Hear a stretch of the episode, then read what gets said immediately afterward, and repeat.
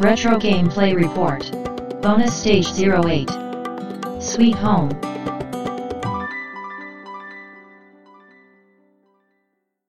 で、今回あの、長谷川さんのゲーム進捗レポートの方どうしますねえ、どうしようかな。あの、うん。やろうと思ってるゲームがいくつかあって、ああ、はいあはいはの、い。逆にレトロフリークを手に入れたことに選択肢が 広がっそっかそっか。選て、び方いや、なんかね、もう本当にあれもこれもってちょいちょい買ってるんですよ、実は今。はいはいはうーん。い。まあだから、自分だけだと、こう、最後までやらなさそうなやつをあえて選んで、あうあ、ん。そうするとほら、報告するから、こう、進めないと、みたいな。いや、どれかなな逆んか、うん。どうすかあの、毎週、毎週でもないけど、その、時折ね、こうですっていうのと、うんうんタイトルを言わずに、うん。うん。やってます。このくらいだと思いますって言ってって、うん終わったら話すのとどっちがいいんすかねいやいや、そ、だって、それ聞いてる方わかんないじゃないですか。そっか、意味わかんねえって。そうそうそうそ そっか。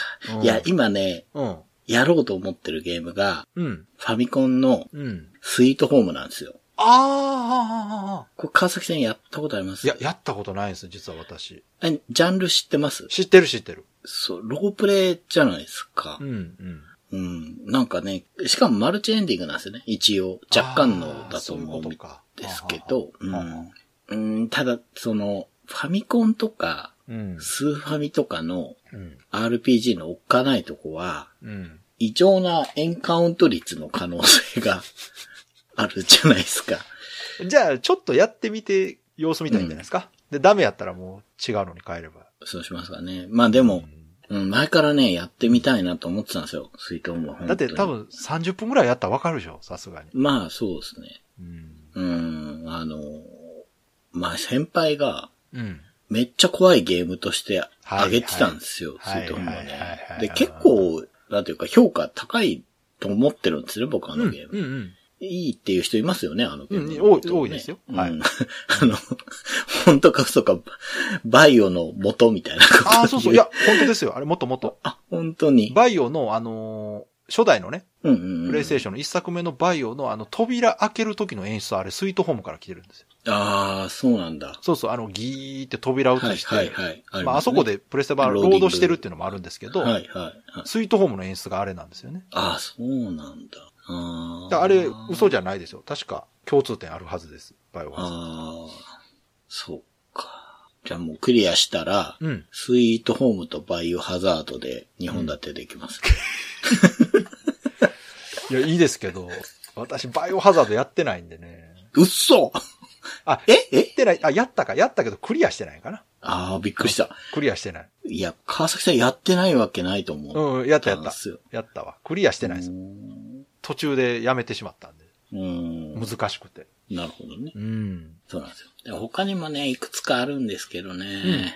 うーん、何やろうかなっていうとこですね、今ね。まあ、ちょっと触ってみて、あ、これはい、続けられそうっていうやつでいいんじゃないですか、うん、そうしますか。今までってほら、うんまあ、ジャケ買いして 遊んでたから、確かにね。さすがにね、本当にわからんもん触って、途中で面白くなくなっても、それはそれで悲しいから、そうなんです。うん。ちょっとやってみて、うん。あこれ続けられそうとかいうやつを選んでみてもいいんじゃないですかね。うん。まあ、そもそもあの、 長谷川さんの進捗コーナーはうん別に義務じゃない から、まあね、確かにね。なくてもいいんですよ、別に。まあでもこうね、うん。こういうのがあることによって、こいやう、そうそうそう。やれるなっていうのがああって、確かにねうん、そうなんですよね。ゼルダシリーズを全部やってもいいかなとも思ったはいはいりはいもするしうんうんうん、そういうね。まあゼルダはちょっと膨大なんでね。そうですね。うん、確かにロープレとかになると、だいぶ時間かかりますからね。そうなんですよ。そこが読めないんだよな、で、あの、年代が進むほどね、大変だと思いますよ。ゲームボーイのゲームとか、総プレイ時間やっぱ短いじゃないですか。うん、うんうん。で、それがファミコン、スーファミってなると、うん、多分プレイ時間どんどん長くなるんでう、ん、そうなんですよ。スーパーメはね、面白そうなのが結構あるんだけど、うんやっぱその、プレイ時間が怖いですよね。そう、長いと思います。うん。まあだから、進捗レポートももう飛び飛びでもいいですしね。うん。うん。なんかね、面白そうなの見つそうけですねて。やってこうそれか、もう進捗じゃなく、うん、遊んで面白かったよでもいいですよ。うん、うん、ううんん。それでもそれで全然もいいですね。はい。まあ、その辺はね、ちょっとこう、リニューアルして、はい。長谷川さんのコーナーも。はい。でゆくゆくはもう独立 して、長谷川さんのコーナーが一番組になるみたいなね。 Days of Life with Games. Brightbit Brothers.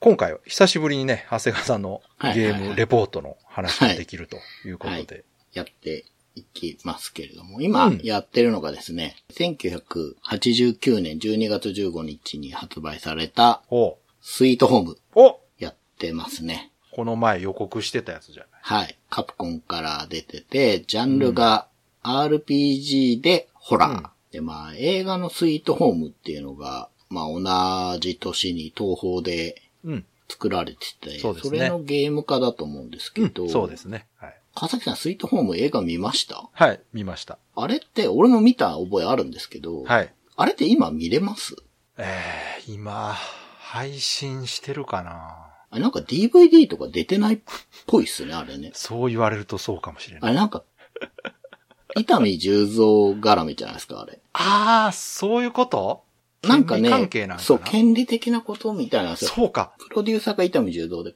監督とそことのなんか問題。確かにそううや。なんか多分ね、スイートホームは、うん。そう、昔テレビで見て、うんうん。恐ろしいと思ったんですけど、うん。やってましたね、テレビで。こうね、DVD とかで借りてみた覚えがないから、うんうん。もしかしたらないのかもしれない。私も多分ね、テビ。レビ放送で見たと思いまうす。ん、うんそう。で、まあそれのゲーム化なんですけど、うん。まあどのくらいその映画をトレースしてるのかだから全然確かめようもないんなるでほすどが、そうかそうか。まあ多分設定は近くて、そうですねあの。館に閉じ込められたテレビの取材班が、うん。まあ、館から脱出したくて、館の中の様々な謎を解いていく過程で、そうでそすねの、まあ、心霊的なね、うん。いろんなひどい目にあって、 そうですね。霊の怒りを沈めることを目指すといううんゲームなんですけど、まあ、始めたばっかりなんですけどね、うん。うん。かなり独特ですね、これ。みたいですね。あの、うん私もちゃんと遊んだことないんですけど、かなり独特ですよね。その、そもそもホラーをロールプレイにするっていうのがね、うん。 ちょっと変わってまますけど。す。そうそうそうう。ん。ホラーをやってるっていうところを、まあ、今回話すと、その、うん。 5人組なんですけど、うん。 5人がいっぺんに行動できないんですよ、このゲーム。ああ、なるほど。 5人がドラクエみたいにうん。帯状に繋がって歩いてくれないんです、これ。なるほど、なるほど。で、3人までかな最大で。うん4人なのかな、だから、どうやっても2チームに分かれちゃうんですよ。へえ。で、なんか各自得意なアイテムみたいなの、得意というか固有アイテム持ってて、うんだから、交代っていうコマンドがあって、うん。うん。ここで掃除機を使いたい。なんで掃除機持ってんだと思うんですけど。 どういうことだと思うんだけど、まあ掃除機使いたい。これ、うん。のかすには掃除機が必要なんじゃないかってなったらうん交代うでん、その掃除機を持ってる人を選んで、うん。それで動かすっなるほど。ていう風にやっていく。探索が結構主にあるロープレで、うん。もちろんあのランダムエンカウントして敵とも戦うんですけど、うんうん死んだりするんですけど、うん。うん。このゲーム死んだら生き返らないんですよ、絶対。おえ、ロストってことですかうん。でも、映像的には死体がそこに残っちゃうんだけど、へえ。だここですね。こうの、ん。全員で行動できない不安というか。うん。あの、ホラー映画のお約束ですよね。うそうそうそうそうそうそう。んなるほど。だけど、それだと強いやつだけでうろうろすればいいじゃんになっちゃうから、確かに。各自にアイテムを持たせて、うん。各自動かすように多分していって、なるほど、そうですね。で、チームとしてうん。 3対2とかいびつになるので、うんで、その中で誰かが死んだら絶対に生き返らないっていうう。ん。うん。ここら辺がやっぱ恐怖演出なんじゃないですかね。そうですね。うん。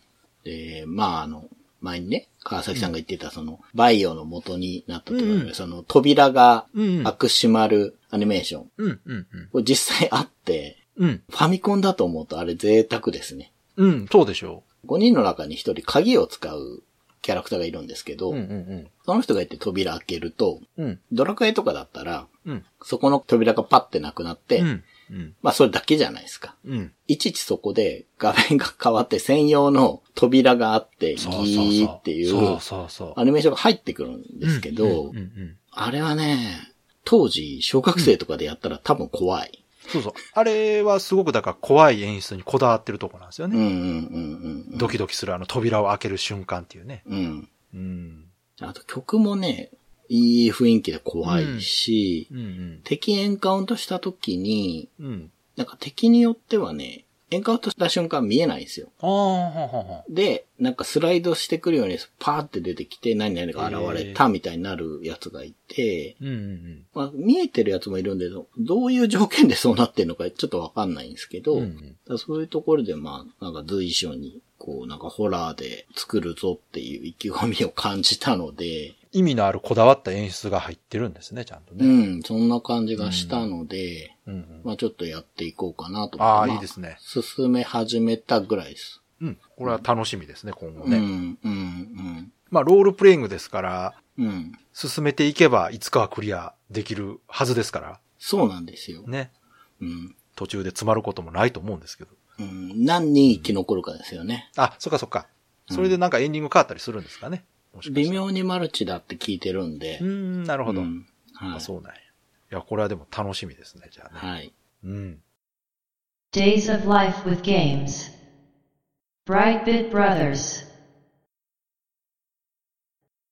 今回、長谷川さんのゲーム進捗は、はい。えー、スイートホームやってまして、まあ、はい。今回ね、格ゲーなんてすごい盛り上がって、うん。、あの、だいぶ喋ったんで、ちょっとパパッとスイートホームを話すとですね はい。あの、キャラクター5人いて、うん。各自のうん。持ち物があるって言ったじゃないですか。うんうんうん。なんで掃除機だっていう話したと思うんですけうんど、そうですねまあ他の人もライターとか、うん。あと救急キット的なものとか、あと鍵とか、あとカメラか。うん。で、あの、最初名前がついてるんですよ。あの、映画でついてた名前だと思うんですけど、ああ、はいはで、当然、名前変えられるんですけどね。い。うん。で最初映画の名前のままやってたんですが、うん。この人が何持ってるかっつうのが、覚えらんないんですよ。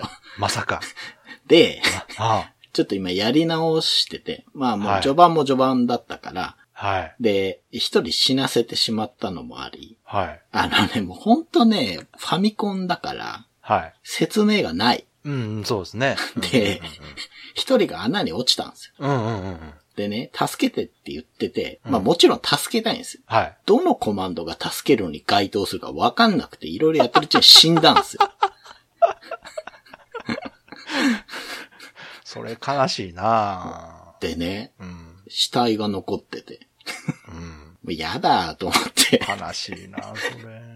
コマンドの仲間ってやつでどうも引っ張り上げられたらしいんあーですなるほど。うんうんが、うんうんわわかんないですね、それね。わかんない。いやあの、どうすればいいんだろうと思って、もう本そう当、ですね穴に塞ぐ板みたいのがアイテムであるんですよ。うんこれで置いたらうん、これ登ってくんのかなと思って置いたら、うん。うん。落ちてる人に板がめり込んでるグラフィックになって、もっとひどいことに なるどういうことそ れ。なんでそんなんだろまあ今やり直してもう一回最初からやってるんですけど、はいはいはいもうちょうどいいからっつって名前をですね、 はい。ライターの人を日野さん、あ、なるほど。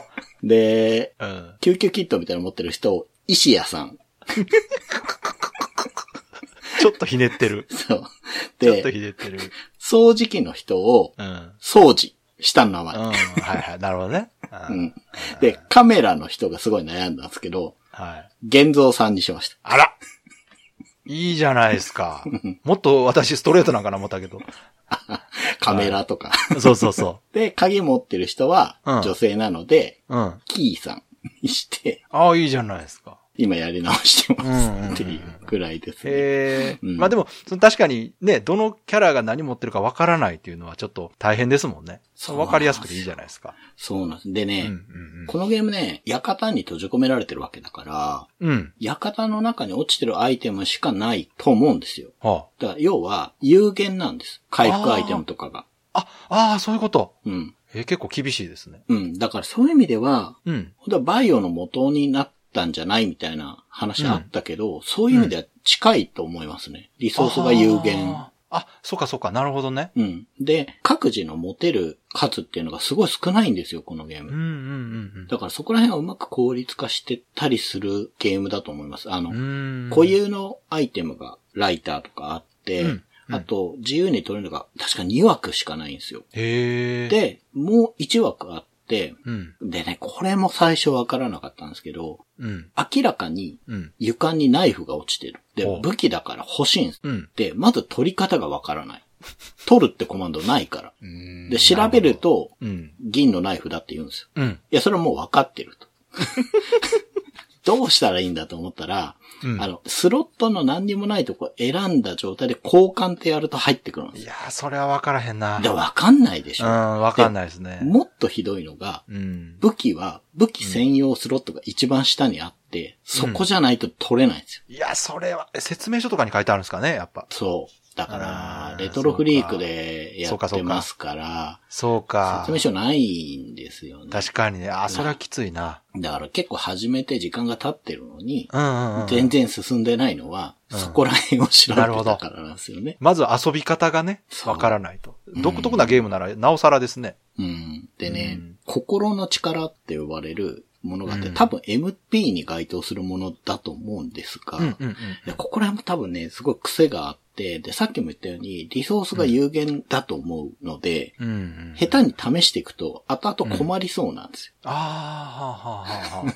だから結構慎重にね、今、うんいろいろこう、知識を得てやっていこうかなっていう段階ですね。あ、なるほどね。結構慎重にやっぱやっていかんと、後で取り返しつかないことそうかなんらねですよ。そうそう。死んだら生き返らないから、できれば全員生きてる状態で終わりいたいんや、で。それ難易度高いんちゃいます、だいぶ。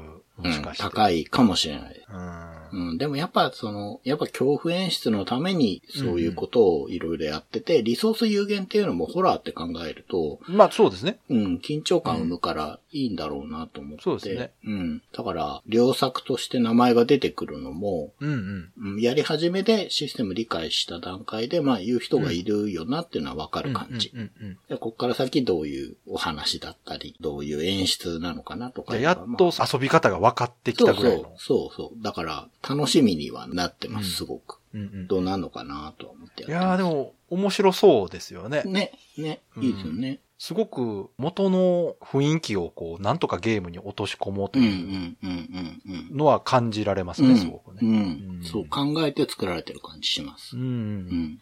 やーさすがですね。やっぱ、うん今でもその名作として挙げられるタイトルの一つですからね。うん。やっぱりそれなりの理由がちゃんとあるんだなとはい。思いますけど。 Days of Life with Games. Brightbit Brothers. じゃあ今回、長谷川さんのゲーム進捗の方はどうでしょうかはい。まあ、進めているので、うん。少しだけ、まあ、はい今回もね、ちょっとドラクエ4で長くて、 まあ、あーしょうがないですそうですねね、ドラクエはね。はいなので、さっと言うと、まあ、だいぶ面白くなりました。あの、やっぱりキャラクターの名前を変えてよかった です。ああ、そうですか。 それはよかっうた。ん。よかったですね。はい。うん。障害をね、乗り越えるために掃除機使ったり、ライターでなんか紐を炙って燃やしてやるんですけど、うんその入れ替えも、まあなんかパズル的で面白いですし、うん。でアイテムもやっぱ落ちてるのを拾っていくんですけど、うんまあここはロープレイどれもある嬉しさですけうど、んボタンって強くなっていくからね、うん。嬉しくて。うん。で、まあ目的としては、この館を建てた人がうん。画家なんですよね。ほうほで、その人のフレスコ画を、まあ、僕が名前書いた方で言うと、現像さんのカメラで撮るとですねう。、うん。あの、メモみたいのが ほうほう。浮かんできて、うんそれをまあ集めていくっていうことなんですよ。はいはい。で、今3枚くらいかな。まあ全部で何枚あるかとかわかんないんですけど、やってるんですが、うん5人なんですが、5人パーティーで歩けないって言ったじゃないですか。はいはい。だから3人で歩ってるんですけど、うん戦闘になるとですね、うんコマンドの中に呼ぶってのがあるんですよ。ほうほううほう。ん。で、これ何呼ぶのかなって最初思っててよく分かってなかったんですけど、うん慣れてきて試したらですね、うんうん。要は今使ってないグループの方を動かせるんですよ。ああ、あ、そういうこと。そう、戦闘画面からうんいつもの見下ろし型の画面にうん。移動して、うん。使ってない方のパーティー、うんうんうん。の呼んだ人のキャラクター、まあその、その人が3人で歩ってれば3人とも動かして、今戦ってる人のところに移動できるんですよ。ああ。自動じゃなくて自分で手動で動かす。すんですけど、うん。どういう仕組みかわかんないけど、時間なのか歩数かなんかで制限があって、うん。あんまり遠くにいると、たどり着く前にまた戦闘画面で戻るんで、ああ、なるほど。もう一回呼んだらまた動かせるから来て、うんそれで戦闘してるパーティーのところにくっつくとキャラが、うん。戦闘に加わって5人いた戦いなんですうーん。よ。これ、なんか珍しいじゃないですか。確かにね。これ、戦闘にね、人数が増えて有利になるっていうのもあるんですけど、うん。あの、すごく大事な効果があって、うん。呼んだ時の移動の最中は敵エンカウントしないんですね。へえ。だから、強い方のパーティーでうろついて、はいはまあ、叱るべき場所まで行ったら、い。うん。エンカウントして、うん。安全にもう一グループを呼び出すってことが多分できるんですよ。ああ、なるほど。多分そうやって使うのがいいんじゃないかなと思ってるんですけど、うん。でそういうのとかね、 前も言ったんですけど、うん。名作って呼ばれるのがわかる感じなるほどながるしほどています。だいぶじゃあ面白い、よくできてるうんというのが分かってきたんですね、だんだん。分最かって初、きちょましたっととっつき悪かったけど、分かってくると。単に不自由なイメージだったんですはけど、いはいはい。面白くなってきましへた。え、あ、よかったですね。うん、うん。やっぱこう、ちょっとね、ただ単に複雑なだけだと、ね、面白くないですもんね、やっぱね。そうなんですよね。その不自由さをうん。工夫でどうにかできると、面白いってやっぱり人間感じるんだなってそうですね。思いましたうね。ん、面白いゲームって、その、やり込むと分かるゲームってそういうの多いですよね。うん、うん、う。うんだん。から独特のシステムを採用すればするほどそういう風になってしまうんですよ、やっぱね。そうですとね。っつきが悪くてとうんただ分かったら面白いよっていうね。うん。へそんな感じで。まあ、お話的には多分あんま進んでないえんなるでほすどけど。。でもやっとこう、仕組みが分かってきたから、これからね、うんまた、もうちょっと、はい。ペースは速くなるんじゃないかなと思います。はい。 Days of Life with Games. Brightbit Brothers. 今回は長谷川さんのゲーム進捗はどうでしょうかはい。まあ、少しずつ進めていて、スイートホはいームをやってるわけですけれども、はい。なんかね、うん。普通にキャラクターが歩ってるとですね、うんうん。人玉みたいのが飛んでくるんですよ。あうの、たまにでっかいのも、人玉っていうかもう幽霊だな、あれ、 みたいのも来るんですけほんど、ほんほんで、最初ね、分かってなくて、ほんうん。分かってないというか存在は知ってたんだけど、うん。演出だと思ってたんですよ。え、当たっても何ともないんですかいや、それがね、うん。当たったんですけど、うん。 3人組の真ん中の人に当たったら、うん。さらわれてどっか行っちゃったんですよ。えじゃあめっちゃ影響あるじゃない ですか。そうなんですよ。びっくりして、えー、と思って。じゃあ触っちゃダメなもん。そう。で、これ、え、やり直すかと思ったんだけど、うんうん。そのさらわれた人で、うん。もう一回始める。要は、キャラクター交換して、その人視点にすれば、うん。はいまあ、死んでるかどうかわかるなと思ってやったんですよ。はい。じゃあね、ちょっと離れた部屋に飛ばされてるみたいなのがあって。なんか強制移動させられてる。そうそうそう。ただ、うん一人でみんなのいるとこ戻んなきゃいけないから、エンカウントしたくないんですよ。ああ、はあはあ。じゃあそれそういうアクセントなんですかそう。だからこれ恐怖演出だと思います。う。へえ。うん。そういうなんか同じとこうろうろしてると出てくるとかじゃなくいや、ああ、でもあれ、部屋に入ったら出てくるのかな何度か見てて、うん。その扉を開けて入った部屋でうん。出てきて、今までは、まうあ、んなんとはなしに触れなかっただけなんですけど、ああ、なるほど。今回はなんか、追尾してきてて、避けようと思えば避けられるんであ、すね、避けられます。右から出てきて左に行くだけだったんだあけーなるほじゃど、あそんなに強くはないんや、別そにう。。ただ今回捕まったやつは追尾してきたから、はあはあはたあ。まにそういうのもいるんだろうなと思う。じゃあその難易度とかメリハリのためにうん、いるんですかね。うん、うん、う。うんんそうなんですよ。だから、 すごいびっくりして。急にアクションゲームみたいですね。そうなんですよ。ただね、これ、うん。多分仕込んでて、その今までのやつは、うん。右から左で、うん。安心してたら、うんふーっと来るから、捕まっちゃったわけですけど、なるほど、なるで他にも似たようなことがあって、ほど。うん。普通に移動してたら、うん。人形がポトッと落ちてて、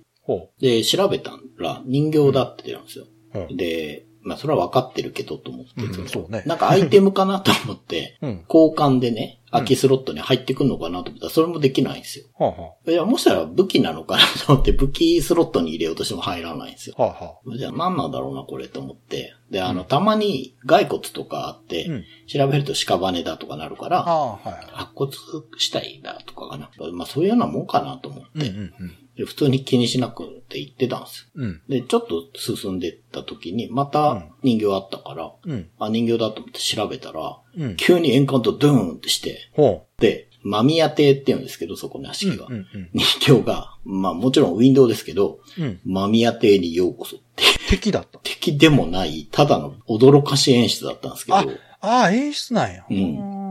なんでもないもので、ウィンドウとか出ないもんだって一回学習してるから、こっちは。ああ。 じゃあ、そこから仕込みなんや、もう。そう。う。ああ、なるほど。結構びっくりして。へえ。だから、うんうんやってますよ、いろいろ。驚かせに来てる。へーそっかそっか。もう全部がその、やっぱコンセプトのその怖がらせるというか、うんホラーとして考えられてるんですね。考あえてやってます。単におどろおどろしい絵作りしてー、なるほど。音楽作って、っっていうだけじゃなくて、へそーういろいろ工夫してますね。だからそのすご後に出てくるうん。白骨死体とかも調べちゃうと、まあ、襲っては来ないけど、うん。うん。バッて画面にへえ。敵ウィンドウ。として出てきて、うんうんうん。なんであの時置いていってしまったんだ、みたいな恨みなるほ事どね言うとかそ。っかそっか。別にゲームに直接関係ないし、戦闘にもならないけど、うん、うん。演出として。うん。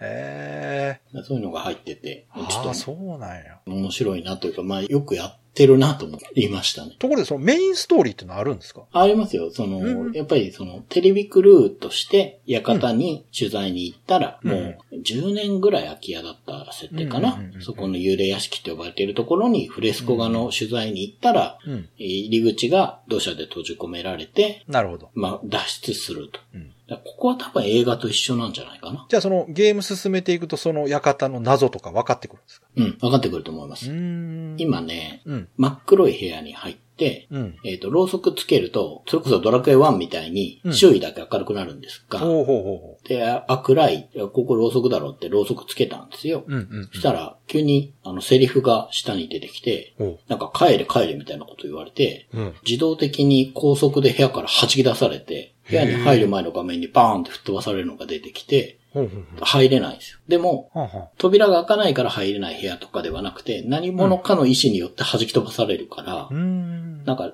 まあ、言ったら霊現象が起きてるみたいなので、へえ。なんか、ここ、館になんかいるなっていうのが、なるほどうんまあよくわかる演出っていうのにあったりするんでね。だんうんうんそれをどう沈めるか、どう、うんまあ、うんロープなんで倒すってことになっていくのかもしれないですけど、そういう時のそのヒントっていうのはどこから知るんですかその、推測するんですかたまにね、うん。書き置きっていうのが落ちるんですよ。ああ、やっぱヒントがあるんや。。そううんう。。すでにうん迷い込んでなるほど。出れなくてそうか。亡くなっちゃった人っていうのが。かつての被害者の人たちのそうそうそう書き残しというか。そうそう、これも、まああ、いいですね。そう言うとねあー、ホラーの定番ですけれども、あいいですねそういうのがあってう、ん。そういうのを見ていって、いろいろ、うんまあ、攻略のこととかもね、書いてあって、あの、うん小さな獣がいる部屋にハンマーがあるみたいなこと言ってて、はあはああ。なんか敵がいるんかなみたいな思ってたら、うん。後で気づいたんですけど、うん。ネズミがうろちょろしてる部屋があって、うん。まあ、これのことかなと思って、うん。まあ見えないんですけど、ハンマうー、ん机の下って設定みたいなんで、うんまあ、あちこち調べるをしらみつぶしにやったら、うん。まあ手に入ってみたいなことがあるんで、はあはあはあはあ。まあ、そういう感じでヒントは、その、 昔屋敷に入ってきたうん。人たちの書き置きでわかるみたいなとこはあるんですけど、じゃあちゃんとあれなんですね、その謎解き要素というか、うん。そういうのがあって、はい。そこで何が起こってたかっていうのが分かるようになってるんですね、それね。うん、そうですね。なんだと思うんですよね。うんうん。だんだんその全体の物語もうん。見えてくるのかなと思うんですけど、まだ全然分かってないですけどね。まあ、これからおいおい、うん。やっとこうシステム理解して、はい。お話を純粋に楽しめるところまで来たっていう感じですね。そうですね。だから、まだ時間ちょっとかかるかなと思うんですけど、うんまあ、あれなんですよ。今回ドラクエだったから、うん。まあ正直ちょっとドラクエをいっぱいやってたってとこ。はいはいはい。まあ、それはドラクエの方が遊びやすいですよね、それうはね。ん、そうなんですよ ね。はい。まあ、あの、もしね、途中でしんどくなったら、まあ、ギブアップということで。そうですね。それも、あものう、あれなんですよ。スイートホーム面白いのは、コマンドの中にギブアップあるんですよ。え、どういうことあのね、うん。これね、ちょっとセーブとかのデータの作りも変わっててう、ん、うん、うん。ゲームアップするってなって、過去のデータ消しちゃいますかみたいなのに入ってやると、ああああデータが消える。なら、初めからやり直しってことそうーん。う。うん。じゃあ、やっぱテストプレイとかしてそういう人が結構いたんですね、おそらそうかもしれません。そこもちょっと変わってるんですけど、まあでも実際、ファミコンなんで、ちょっと理不尽なとこもないとは言えくまないあんで。ね、確かに。ね、昔ですしうね。ん。はい。まあ、やれるとこまでやっていこうかなと。頑張ってみてください。 Days of Life with Games. Brightbit Brothers. 今回の長谷川さんのゲーム進捗はいかがでしょうかはい、スイートホームを続けてやってるんですけれども、うん。映画川崎さん見たって言ってましたよね。はいはい。古舘さんがすごいことになってたの覚えてますいや、どう、あんまり、もう覚えてないですね、さすがに。上下真っ二つになってたんですけど、ああ、ああ、ああ、そういうシーンありましたね。結構、ありましたよねゴアシーンがね、ありましたね。うん。うん。僕はあれがすごい、あの印象なんですよ、スイートホームって。うんうんうんうん。で、あれ敵で出てきます。 ああ、そう。はい。印象深いからですかね、やっぱ。そうだと思いますね。うんで、半身男っていうね、えー、あ、そんな名前ない。はい。うんうんう半身浴みたいですけど、あの、うんうん体が半分だから半身ですよね。ん。なるほどね。上半身だけの 人が、 はいつくばってる絵で出てくるんですよ、結構。うんうんうん小学生が見たら怖い絵でう。ん。確かにね。で、これと普通に戦ってたんですよ。うん。何度も戦ってたんだけど、うん。なこの間戦った時に、うん。もうこいつが出てきて、うん仲間を呼ぶで、前話したね。うんあの、別部隊を呼んで、うん。 5人総出で叩いてたら、うん。あの、5人中3人死にまして、え、そんな強いのうん、でもね、うん。何度も半身男が倒してるんですよ、僕。ああ、じゃあ、不死身っていうか、復活してくるってことうーん、だからおかしいなと思って。うん。で、しかもね、うんなかなか半身男死ななくて、うん。もう10回殺したぐらいダメージ与えてるのに死ななくて、うん。うん。うん。で、周りの仲間がどんどん死んでいくんですよ。うん。うん。うんで、いやーなんか3人も死んで、と思ってこう、ね、前も言ったんですけど、このゲーム死んだら復活できないんそうで。ですよね。そうですよね。いや、これすげえまずいなと思って、うん。で、やった半身男を倒したら、うん。ご丁寧にこのゲームあの、死んだ時専用アニメーションがあるんですよ。へえ。男性と女性の2パターンしかないんですが、ええ。うんうんなんか女性2人と男性1人死んだから、ん3回死に絵が出てきて、うん。ええ。で、死んだ死体のグラフィックもそこにポンポンポンって3つできちゃって、ええ。もうさすがにこれちょっと調べてうん。たうら、んこの半身男がうん。足を掴むってことをしてくるんですね。はあはあはあはあはあ。で、今まで一回も掴まれたことがなかったんですよ、多分。うんうんうん。だけど、これうん掴まれた状態になると、うん。画面がちょっと白っぽくなって、うん。まあ、パレット変えてるんでしょうね。色が薄くなるんですけど、その、手のとこだけは濃いまま残ってる。手、うん多分これが掴んでるっていう描写なんでしょうけあーど、なるほど。俺よく意味がわからなくて、うん、確かに。毒とかの状態異常は食らってたから、うん。なんか状態異常かなと思って、うんあうの、ん戦闘終わったら、うん。うん。直せばいいやと思って叩いてたら、どううんも足掴まれてる時に半身男を攻撃すると、うん。ダメージが全部仲間に行くらしいんですよ。ああ、そういうことか。そそれ説明ないんですね、ゲーム中は ね。う。ない。あーから、そうか倒そう倒そうと思っそうて、か、そうか。一人死んで焦って倒そうと思ってうん。る間に他の人掴んでるから、そういうことまか。だ死んでみたいなのを繰り返して、5人 それはわ中からんな。 3人死にまして、うん。えー今少し巻き戻してやり直してあ、その方がいいでししょうね。うんうんうん進捗なんですけど、うんうんうん。ということは、その掴まれた時に何かしないとダメなんですね。多分ね、ここで心の力なんですよ。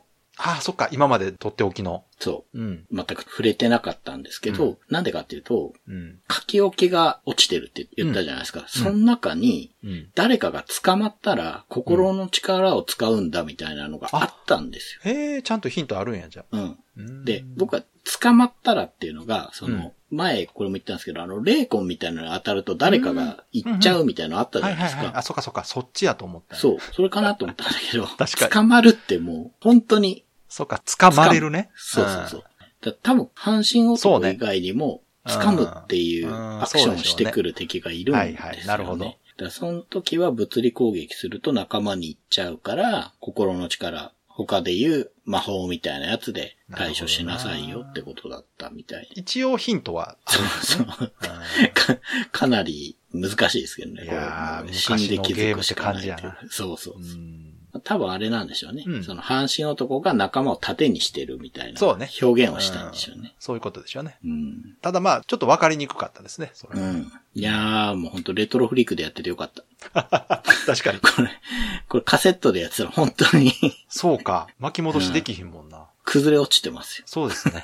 はいはい。いやーでも、ちょっとずつですけど、あの、いろいろとこそうう、理。解しながらやってる感じが。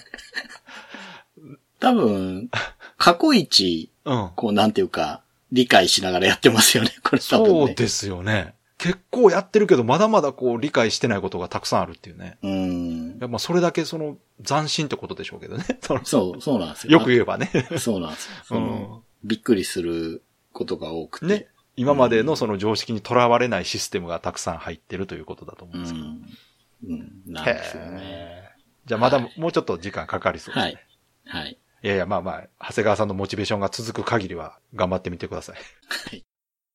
Days of Life with Games. Brightbit Brothers. 今回の長谷川さんのゲーム進捗いかがでしょはい。スイートホーム続けてやってまして、ううん。発電機を探してってああ、ははことでやってたんですけど、うんうん。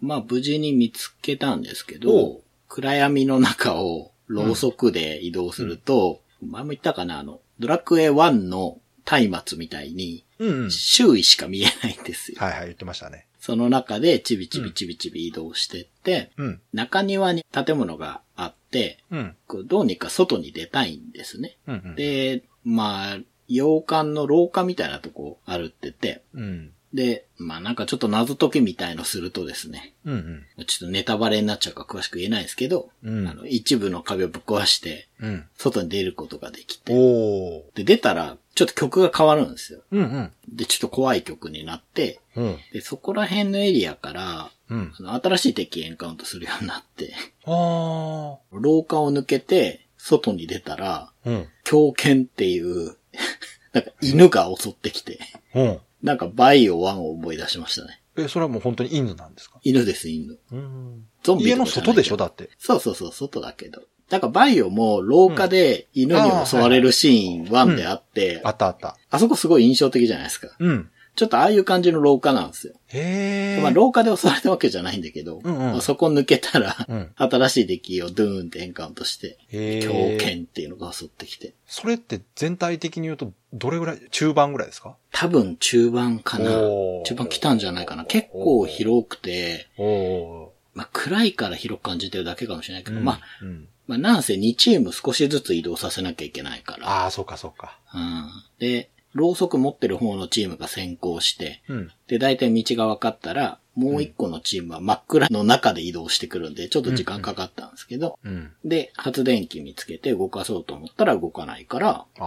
これどうしたもんかなと思って周りうろついてたら、うん。ガソリン見つけて、うん。あ、これかなと思って持ってって、たらまあ当たりで、うん。うん。ガソリン入れて、稼働させてってやって、今本館の方に戻ったら、うん。電気がついてるんで、おまた別のこう移動できるエリアを探しに行くんだろうなというところ、うんそうですね。うん。今まで暗くて行けなかったところに行けるようになるわけですね。多分そうです。で、うん他にも、だから障害物みたいのがあったのをうんうん。排除できるアイテムとか拾ってるんあでー途中で。なるほど行けるとこが広がったので、おおちょっともう一回探索しつつ、なんとか進めていくって感じなんでしょうね。うん。うん。いや、しかし、じっくり遊べてますね。あ、普通に面白いですね。心の力の使い方も前回分かって、つかみ男とか土男ってやつに掴まれるんで、そしたら 心の力使って、まあ他のとこでもあるんですよ。アイテムを取るときに、鎧武者みたいな甲冑の人が槍持っててそれ欲しいんだけど、だから取れなくて気合が足りないみたいなことが何言ってんだろうなと思ってたら、心の力使うと取れるんですよ。で、心の力の使い方も、これちょっと伝わるかわかんないですけど、あの、ゴルフゲームのパワーゲージってわかりますかマックス29とかで、そのゲージが伸びたり縮んだりしてるから、いいとこでポンって押すと、 なんか10ぐらいで使えたとかあるんですよ。そんな要素なんや。へーそう。なんか不思議な仕組みだなと思いながら使ってるんですあーなけるほど。ううんん。なんで多分中盤にはもう行ってるかな、まだあるかなってう感ん。いいじでで。すね。面白いですよ、これ。やっぱ名作って言われるの本当わかる。ああ、そうですか。うん。それは良かった。なんで、どんどん進んで、これクリアええぜまひぜでひやりたいとよ思かいったよかまっすた。ね。モチベーションがあの、下がらなくてよかったですよ。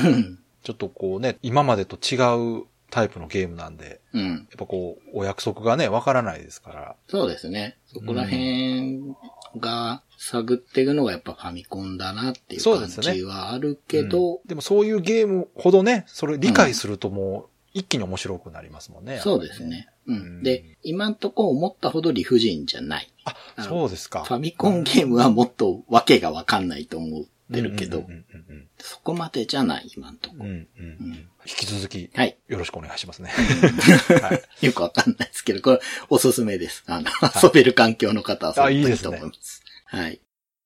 Days of Life with Games. Brightbit Brothers. 今回は長谷川さんのゲーム進捗はどうなってますでしょうかはい。スイートホームやってまして、うん。前回電気つけたところかな。ああ、そうでしたね。発電機回して。うんうん。で、もともといた屋敷の方に戻って、うん。まあ、どこ行きゃいいのかなと思ってしばらくうろうろはしたんですが、うん。覚えてますかねなんか暗い部屋に入ったら、うん。弾き飛ばされちゃうっああ、言ってましたね。て。まあ、あそこが通れるようになってて。うんうん。で、そこから奥に行ったんですけど、うん。今度ね、うん。先に入ってその書き置きがあるって言ったじゃないですか。前にう入んった言っ人。てた言ってた。うんで、そのメッセージで、うん。地下室に行かなきゃいけなくなったんですよ。その前に入った人が、うん。屋敷の秘密みたいなことが分かったらしくて、ほそれを日記帳に書いてまとめてるらしいんう。うんうんうですんね。重要な情報じゃないですか。そうなんですよ。で、それも見つけたんですよ。日記帳も見つけた。う。うん。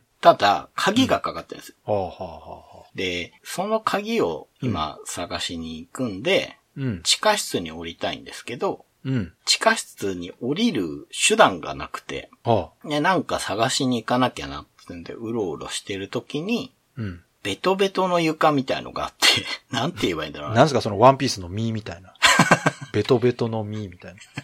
なんかね、うん。一定時間歩ってると、うん。わあ、足が取られた、助けてってキャラが言って、ほなんか、その、チームから離脱しちゃうんですよ。う。ほ前に、裂け目があって、う。うん。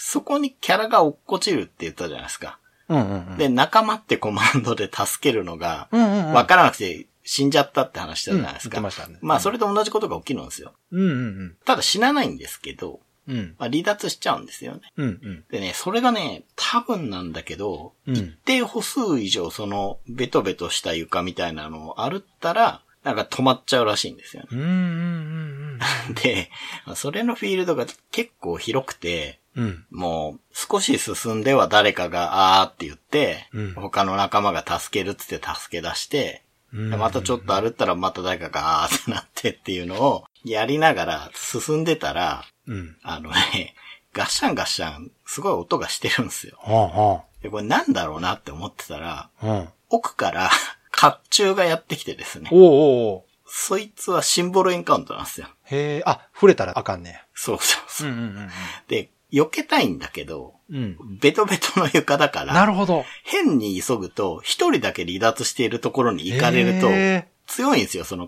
甲冑。ーえー、難しそう。そうだ、困るから、もうしょうがねえなと思いながら、ちょまちょまちょまちょま行って、たまに鎧にぶつかって、うん。で、仲間を呼ぶコマンドで、仲間呼べばいいやって呼んだら、うん。呼んでる最中もベトベトの床に引っかかるんですよ。いや、難しそうですね、そう。そうそう、そこはね、ちょっと難しかったんですけど、うんうん。なぜかね、攻撃用アイテムじゃないアイテムでも、うん。攻撃に使うと、うん。すごい効くやつがあるんですよ。どういうことえっとね、ライターをうん虫とかに使うと効くんですよ。あ、燃やしてるんだと思うんですよえー。ごいなんか自由度高いですね、ちょっと。そうそう。うで、ん土男とかに丸太使うと 結構効くんですよ。何それ そなんれでちゃんと設定されてるんですよね、多分ね。そうそうそう。うん。で、別に、今のとこヒントは見たことがないんだけうんど、うんうんうん。甲冑はね、なんかロープが効くんですよ。へえ、なんか面白いですね。いろいろ試しがいがありますね、じゃあそう。で、普通に叩くと、うん。 30とか、いいとこ35とかなんですけど、うん。ロープに引っ掛けると100とかいくんですよ。こけてるんじゃないですか、もしかして。多分そう。僕もそう思った。うんうんうん。まあ、甲冑だから、足引っ掛けて、うん。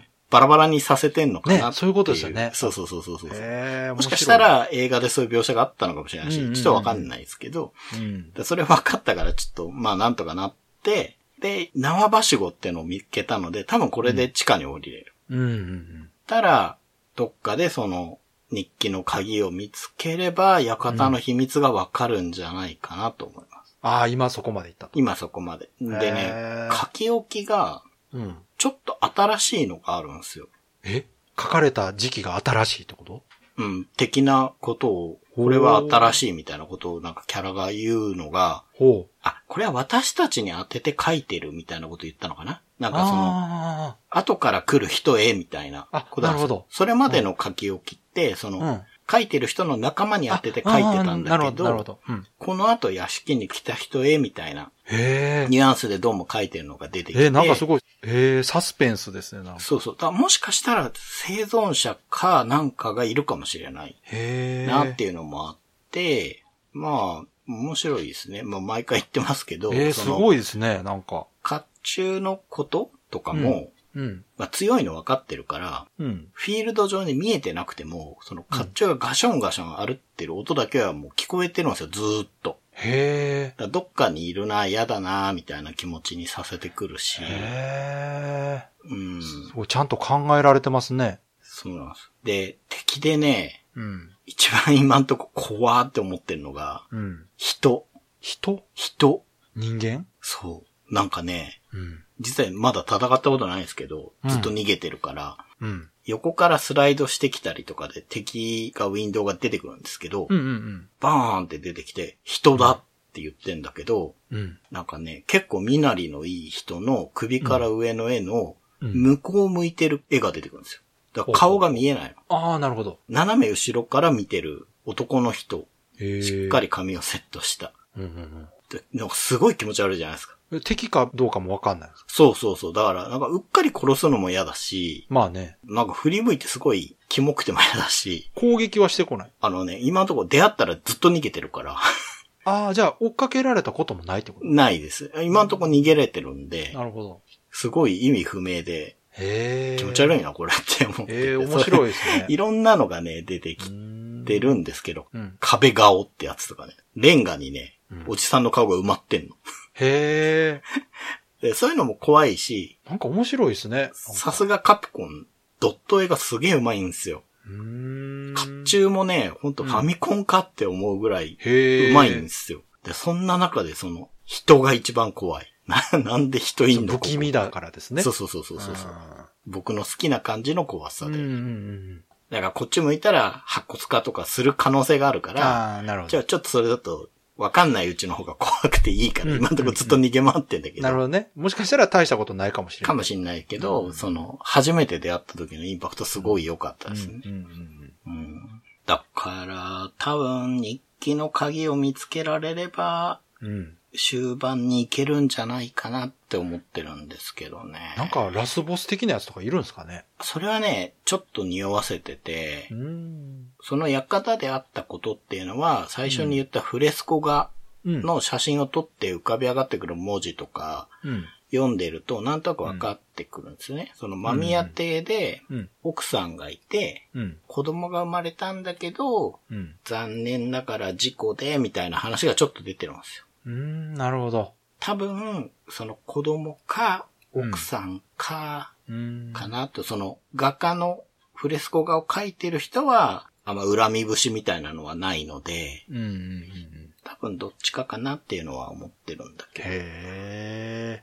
いやー、なんか面白くなってきましたね、だんだんね。ど。うん、そうですね。これは、なんか、チョイスしてよかったなと。すごいなまあ、いつもよりね、時間はかかってますけど、それでも十分なんかこう盛り上がってきた感じしますね。そうですね。どうしてもう、んまあ、レトロフリーク便利なんですけどう、んうん据え置きハードだからうん。、まあね。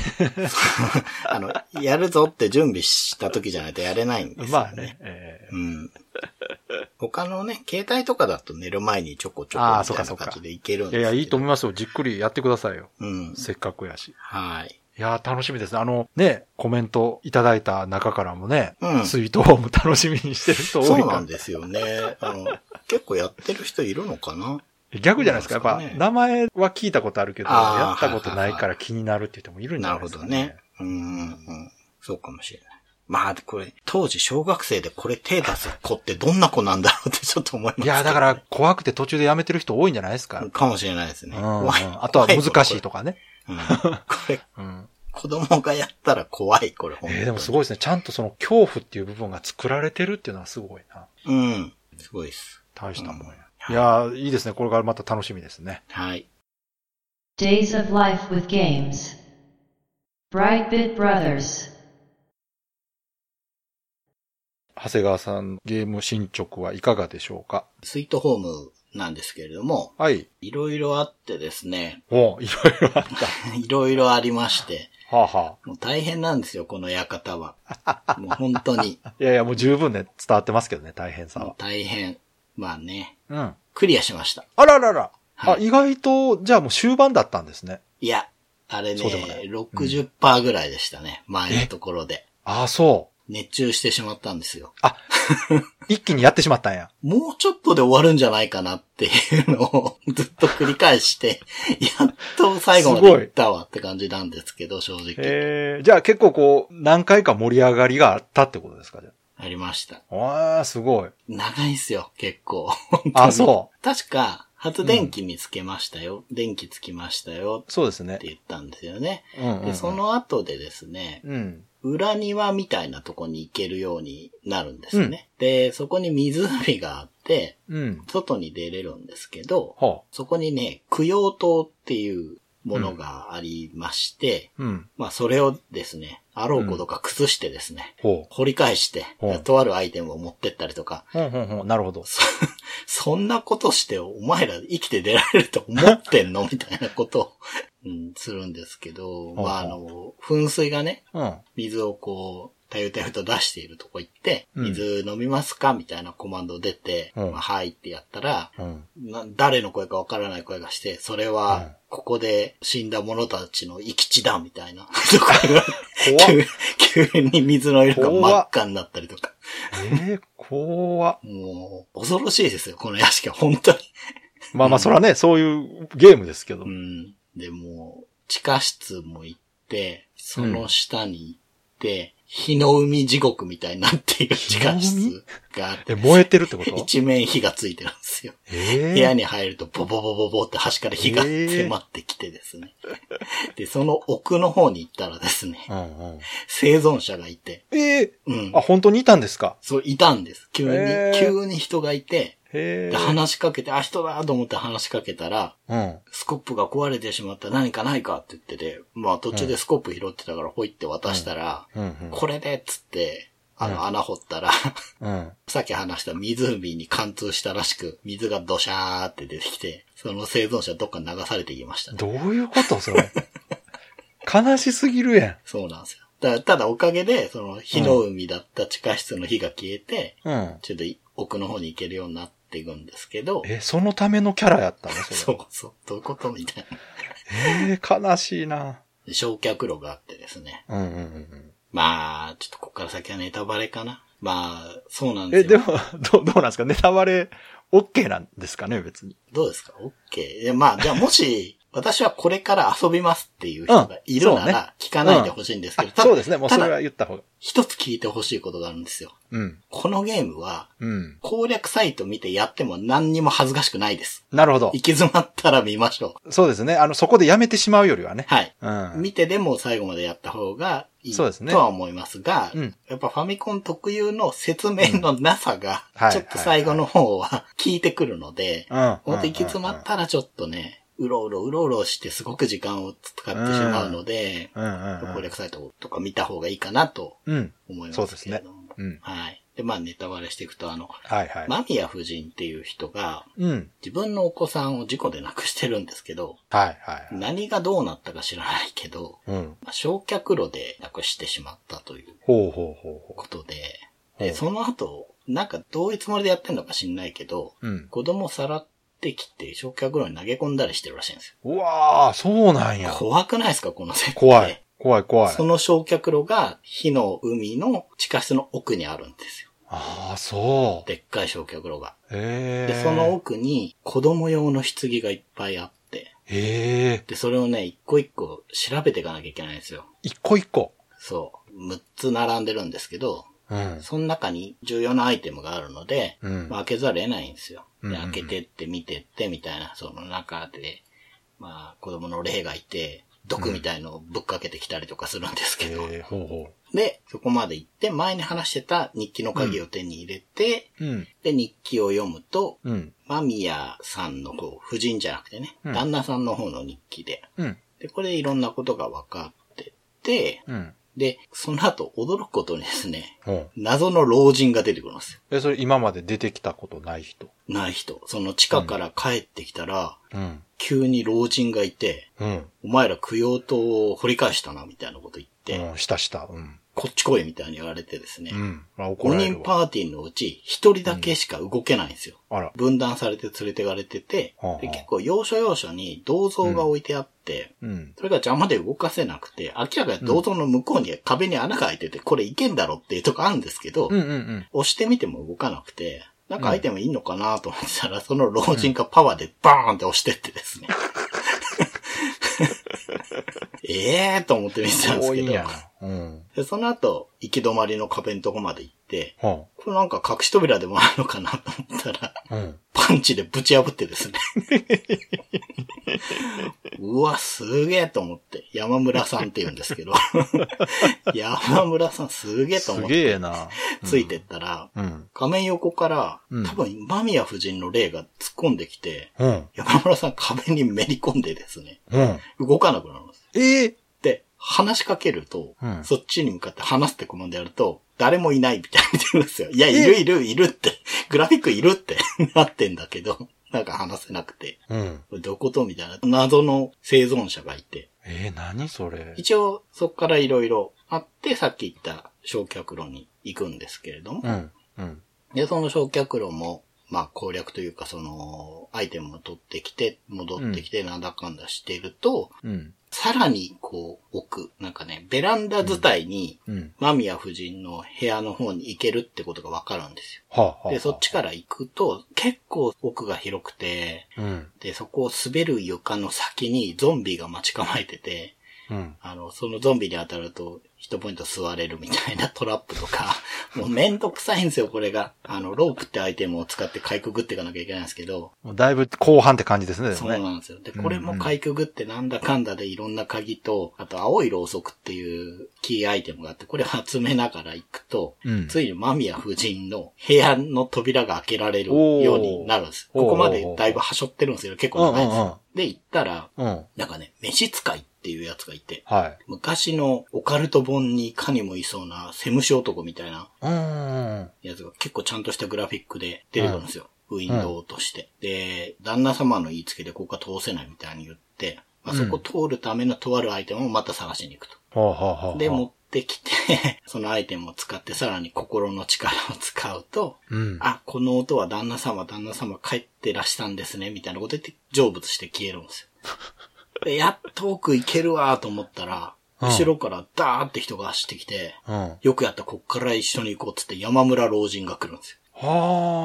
あ。 あれ生きてたのみたいな感じで。 あ、そんなひどい目に遭ってたのにうん。なんかまた出てきて、えで、奥に間宮夫人の部屋があって、結界が張ってあるんだけど、えうん。心の力を使えば何ということはないみたいなこと言って突入してって、一人で間宮夫人と戦って、うん。吹っ飛ばされて出てきてですね。うんうん。その後あの、ちゃんとしたウィンドウが出て、アニメーションパターンをファミコンなのに贅沢に使ってですね、山村老人がドロドロに溶けて白骨化するんですよ。超怖い。なんかすごい、本当に全体的にずっとホラーなんですねず。っとホラーですごいな。す。で、その後、間宮夫人と戦えるんだと思ったら、 うん。また吹っ飛ばされてですね。この後、 まなたんだかんだでいろいろまた集めなきゃいけないです。うん最後に行くための、その青いろうそくも3本必要なんですけど、1本足りないし、うん。他にもね、写真とか子供の棺とか、うん。いろいろ必要で、で、これをね、取りに行く、もうなんかどういう家なんだよって思うんですけど、うん地下に牢屋の鍵みたいなのとかあったり、はあ、はあは血の川みたいのが流れてたり、あ、うん。キャラクターが流されていくんですよ。だから、まあ、一人一人川を渡んなきゃいけないとか、あうとんうん、流砂とかあるんですよ。竜さん。どういう家な、あ の、でっかいあり地獄みたいな部屋があるんですよ。すごいな。でもどう、何なんだみたいな。そすのごいなそこなんかめっちゃ世界観。世界観すごい。ねいやもうそこね、すごい大変で、キャラが飲まれていくんですよ。ぐるぐえ。るま回あってまあね。うんうんうんうん。で一回落ちたら、死んだんですよ。完全に。即死するん。ヒットポイントが減って、どっか出てくるとかじゃなくて、即死するんですよ、そこ。ええどうすんのかなと思ったら、ちょっと足場のところに別のキャラを置いておいて、そいつにロープってアイテムを持たせておくと、うんうん。ロープをこうピュッと飛ばすんですよ。ヒットラーの復活みたいに。うんうん。で、それで、ぐるぐる竜さんに飲まれてるやつにピュッてうまいこと当てて救出しなきゃいけないんですよ。 はあはあはあはあはあ。もうこれがね、結構難しかったし、最初よくわかんなくて、うんうんうんこういうね、もうほんとめんどくさいトラップをくぐり抜けてうん。うん。やってるんですけど、後半の敵って風を起こすっていうアクションをしてくるんですよ、たまに。ほう。で、これこれどういうことかっていうと、うんドラクエでいうバシルーラなんですよ。あそれはきついですね。そう、一人だけ変なとこ飛ばされるんですよ。あ、それはきついでな。こういうのも出てくるから、もうとにかく後半はめんどくさい。ああ、なるほどうね。ん、このめんどくささの中で謎解きするのは心が折れるので、なるほど。攻略本見た方がいいです、ここはなるほどね。もう謎解。きはもう気にせずに、うん。 とりあえず他の部分に力を入れて、そう、プレイしていかないと辛いと。辛い。ううんん。で、まあそこまでやって、間宮夫人にもう一回会いに行って、うん。まあその間宮夫人に会うまでに異世界みたいなとこにちょっと行くんですけど、 うんうんもう屋敷ですらない世界に行くんですけど、うん。まあ、ロープレイやったらよくある展開ですけどね、確かに。でそこでね、うん、自分と相対したりするんですよ。ええそんな何リンクの冒険みたいなことすんのそうそうそうそう。自分がね、出 てきてね、結構強いんですけど。へで、間宮夫人と戦うんですけど、うん戦う時にそこまで集めてきたアイテムを、うん。うん。間宮夫人が喋る言葉に合わせて使っていかなきゃいけない。へえ。例えば、私の子供を返せみたいに言っああたなるら、うん子。供の棺をアイテムとして使う。なるほどね。ああ、うんなるほど、なるほど。答え合わせみたいになってるんですね、そそこでね。で、なる結ほど構ねここの戦闘はいいなと思ったのが、うん。今までってただ攻撃したダメージいくつっていうだけなんですけど、うん。全アクションの後にキャラクターが喋るんですよ、一言。あはんはんは元の世界に帰りなさいとか、あなたもう死んでるのよとか、ん。うん。何人殺せば気が済むのとか、うん。まあそこ専用のセリフが出る。で、間宮夫人も喋るっていう感じで、まあ、僕はクライマックス感がありましたね。なるほど。で、まあ倒して、うん。全員生き残ってのエンディングおをーす一ごい応見ました。はい。それはもう、グッドエンドなんですね、それは多分グッドエンね、全員生きてますもんね。すごいすごい。ド。うんいや、本当にそういうクリアができるんですね、じゃあね。できますね。あーレトロフリックであればなるほど。できると思いそっかそっかます。失敗したらやり直したらいい。これね、だから当時子供でファミコンでクリアした人は、いやもうほんと尊敬しますね。これ本当にすごいことですよ。多分、あれじゃないですか。何人かいない状態でクリアしてる人がほとんどなんじゃないですか、やっぱ。うん。でね、マルチなんですね。人数によってエンディングは変わるらしいんでしょですうね。ね。そりゃそうでしょう。うん。でね、実は一人欠けた状態のエンディングが一番いいって言われてるみたいです。へえ、そうなんや。面白いな、それ。うんなるほどね。 5人全員でクリアするとですね、いわゆるホラー映画うの、ん。あ、これ続くかも、みたいな落とし方するんですよ。へえ、すごい。最後までちゃんとホラーっぽく終わってるそう。なんです。そうなんですだから多分そこを指して、うん。 5人はあんまりっていう意見ながるほどあねる。みたいですね。そっかそっか。うあん綺麗に終わってないってそうことそうか。一人でもなくなっていると、まあ、その人についてのことをちょっと語って終わるからそっかそっか。うんその、完結してる感じがあるんや。そうです締まりがいいんだと思うんですなるほどね。うんいや、でも、ホラー映画としてはね、そ完全にその、次続いてるような方が、もうホラーっぽさすごいですけどう、うね。 ん、そうなんです、ホラー映画好きからするとね。うん、いやもう本当にねいやー、でも良かったですね。いや本当にいやもうちょっとかなっていうところからが長かったんですけど、で確かに最後の方はしんどかったんですけど、うんうんうんファミコンのゲームとしてはもうすごくよくできてると思いますね、ああ、面じゃ白かあっ、たですね、評判通りだったんですね。うん、すごいですね。今回、その、長谷川さんのゲーム進捗としても多分一番長い、そうですね 長かった長かったんじゃないかなと思いますけど、いやとりあえず終わったということで、まあ、あの、多分今後ね、その、ゲームの年代が新しくなるにつれて、どうしてもボリュームが大きくなっていくんで、そうなんですよね、ね、ちょっと難しいですよね。うん 特にロープレなんかはね、うん。うん。どんどんプレイ時間長くなっていってしまうんで、うん。またその辺も考えたうんゲームを選んでもらえたら、はい。長谷川さんも楽かも。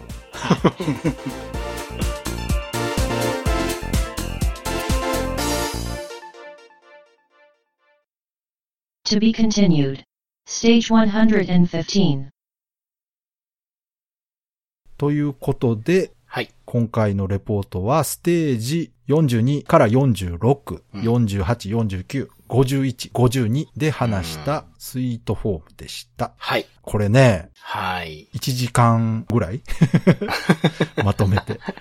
当時も長いなと思ったけど。はい。うん。そうですね。スイートホームは結局、ゲームとしても、ね、後で取り上げて。そうですねあの喋っもうてますけどね。 1タイトルとしてね、結局やりましたからね。うん。はでも本当にね、うん。すごくいいゲームだなと思いましたね。うんまあ、元はね、映画なわけじゃないですか。そうです。ね。うん。同盟ホラー映画のうんうんうんうね、んゲーム化っていう、うん言ったら商売的なね、そうですね。こう理屈をすごい感じるものだったんだけど、うんバイオの礎ですっていう話もやっぱりあって、うんそれでやってみたら、まあ本当に面白くて、で、レトロね、ゲームプレイレポートだからこそ伝わってると思うんですけど、うんまあとにかく最初乗り気じゃないんですよね。そうですね僕は。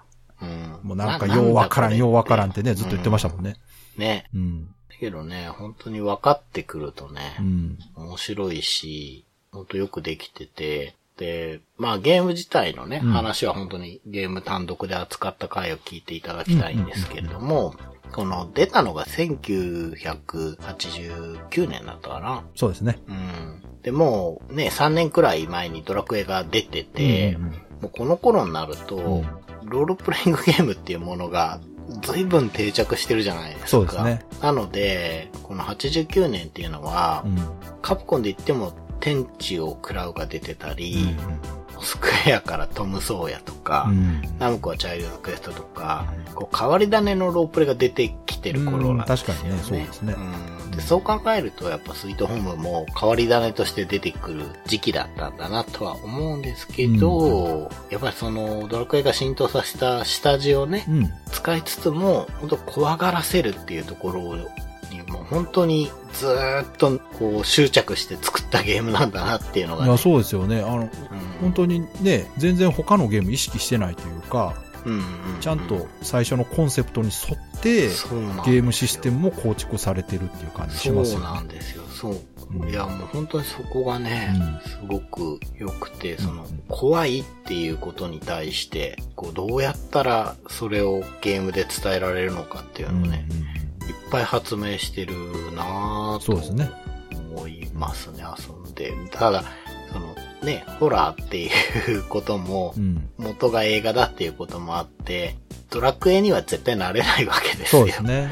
うんうんだからこう、正当進化とは言えないんだけど、うんうんうんうんこう、まあ邪道な正当進化というか、う んまあ、もう別物だと思いますよ。その、ね、ロープレの形式は取ってるけど、うん、全然違うものな感じはしますね。すごく。ね、面白いやもうほんとね、すごくいいゲームなので、その、ゲームとしてねう、ん。ゲーム作りとしてすごく練られてるので触れてもらいたいんだけど、ちょっとね、今遊ぶ環境がね、そうなんですよね。これねファミコンのカセット手に入れるしかないですからね。そう、本当に、うんそう、そうなんこれに関してはもうアーカイブ出ないですからね、おそらく。出ないと思います。うんいろんなね事情でうん。DVD とかすら出てないんだかそうら。そうそう。ままあ多分無理でしょうね。あ、無理でしょうね。あと、これ聞き直して気づいたんですけど、はい。覚えてますかね、うん新番組予告してたでしょ、これ。ああ、独立させたらみそうたいな話してましたね。う。そう。あ、ここで言ってると思って。うん、うん。今もうね、実際そうなりましたけど。本当ですよね。ね。そうそう。だからまあこれもね、続けてきて溜まったからできるといううん。うことでね。ん。うんまあスイートホームに関しては全9回ですね。やってましたねうん長い。長いし。すごまあでもそれぐらいね、話すことがあるし、最初と最後のね、長谷川さんの気持ちの変化もね、うん。ぜひ聞きどころですから ね。まあ、ですねこれ聞いてる方はね、もう聞いた後だと思いますけど。そうですね。またね、この後のレトロゲームプレイレポートもしばらくね、長編が続きますから、はい。ぜひ、続けて聞いていただけたらなと。はい。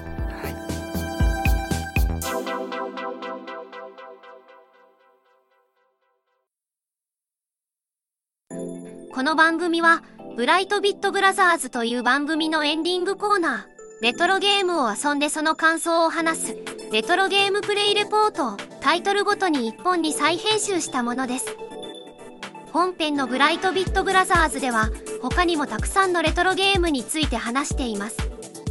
レトロゲームプレイレポートを聞いて気に入っていただけたなら、本編のブライトビットブラザーズも聞いていただけると嬉しいです。よろしくお願いします。